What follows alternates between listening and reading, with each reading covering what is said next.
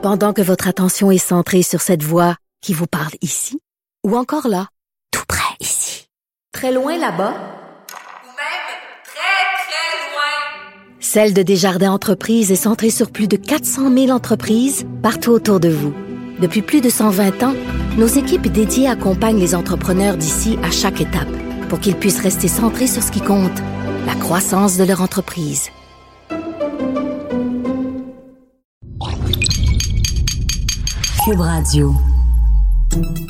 Salut, c'est Charles Dran avec l'équipe dans 5 minutes. On s'intéresse aux sciences, à l'histoire et à l'actualité. Aujourd'hui, on parle de chiffres, les nombres. Il y en a des plus célèbres que d'autres. Pi, 3.1416 avec son nombre infini de décimales, la suite de Fibonacci qui semble vouloir expliquer tout dans la nature, dans l'univers, la constante d'Euler, 404, le cul-de-sac cybernétique, et 150, le nombre de Dunbar. 150, c'est le nombre maximal de relations sociales qu'on serait capable d'entretenir. D'où ça sort ce chiffre qui était là bien avant Facebook. Élise Jeté s'est penchée sur cette question. Lors d'un rejet amoureux où la partie qui n'est pas intéressée me dit j'aimerais beaucoup qu'on soit amis par contre, ma réponse est toujours sans équivoque, j'ai assez d'amis. Et peut-être que j'ai encore plus raison que je pense. C'est pas juste une excuse boboche pour éviter de retourner le couteau dans la plaie béante de notre cœur brisé. Il y a effectivement des limites bien définies au nombre d'amis et de connaissances qu'une personne moyenne peut conserver.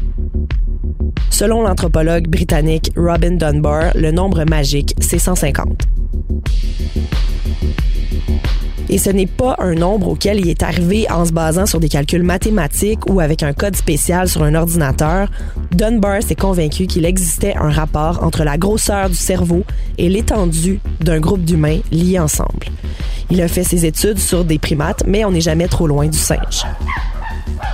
Ce ratio-là a été établi à l'aide de la neuroimagerie et de l'observation du temps consacré au toilettage. C'est un comportement social important chez les primates. L'anthropologue a conclu que la taille du néocortex, la partie du cerveau associée à la cognition et au langage, est liée à la taille d'un groupe social en cohésion. Dunbar et ses collègues ont appliqué ce principe de base à l'homme en examinant des données psychologiques, historiques, anthropologiques et contemporaines sur la taille des gangs d'amis. Et c'est réellement le nombre 150 qui est ressorti de façon super claire.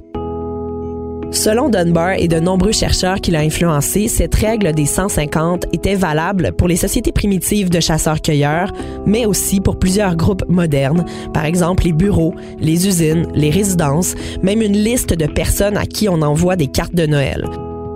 Dépassez 150 et votre réseau a peu de chances de durer longtemps ou bien de coexister. Selon cette théorie, on devrait créer nos cercles rapprochés ou éloignés à l'aide de multiples de 5 super précis.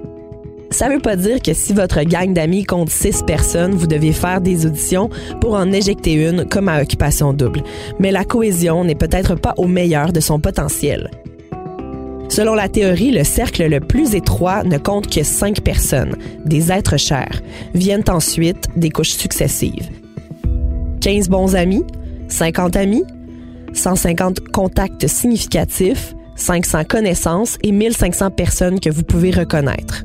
Les gens migrent dans ces couches, mais l'idée est que l'espace doit être aménagé pour tous les nouveaux venus. Une personne du groupe de 15 bons amis peut par exemple migrer vers les 5 êtres chers, mais il faut préparer le terrain d'abord. Dunbar dit qu'il ne sait pas trop pourquoi ce sont tous des multiples de 5, mais il dit que ce nombre semble fondamental pour toutes les sortes de singes. On est tous des singes après tout. Bien sûr, les extravertis ont tendance à avoir un réseau plus étendu, tandis que les introvertis se concentrent sur un plus petit bassin de contact. Et les femmes ont généralement un peu plus de contact dans les couches les plus proches par rapport aux hommes. Ce qui détermine ces couches dans la vie réelle, c'est la fréquence à laquelle on voit les gens. On décide chaque jour de la manière dont on investit le temps dont on dispose pour les interactions sociales et c'est limité. Certaines organisations ont pris ces idées à cœur. L'administration fiscale suédoise, par exemple, a restructuré ses bureaux de manière à ne jamais dépasser 150 personnes. Dunbar et ses collègues ont également effectué des recherches sur Facebook en regardant la force des liens.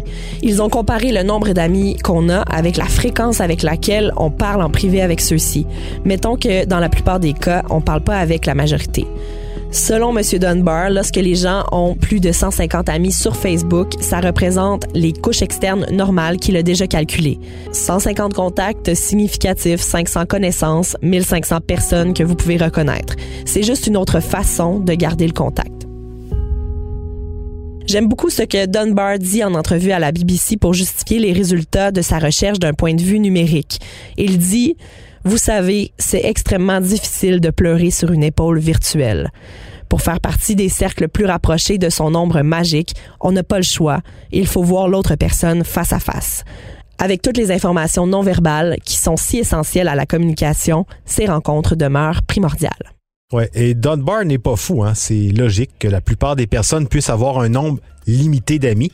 Ce qui est moins clair, c'est de savoir si cette capacité est augmentée ou réduite par nos interactions en ligne. Cela dit, si vous rencontrez quelqu'un pour la première fois qui, vous apprend que vous êtes ami sur Facebook, peut-être revoir vos critères. Merci beaucoup, Élie Jeté. C'était en cinq minutes.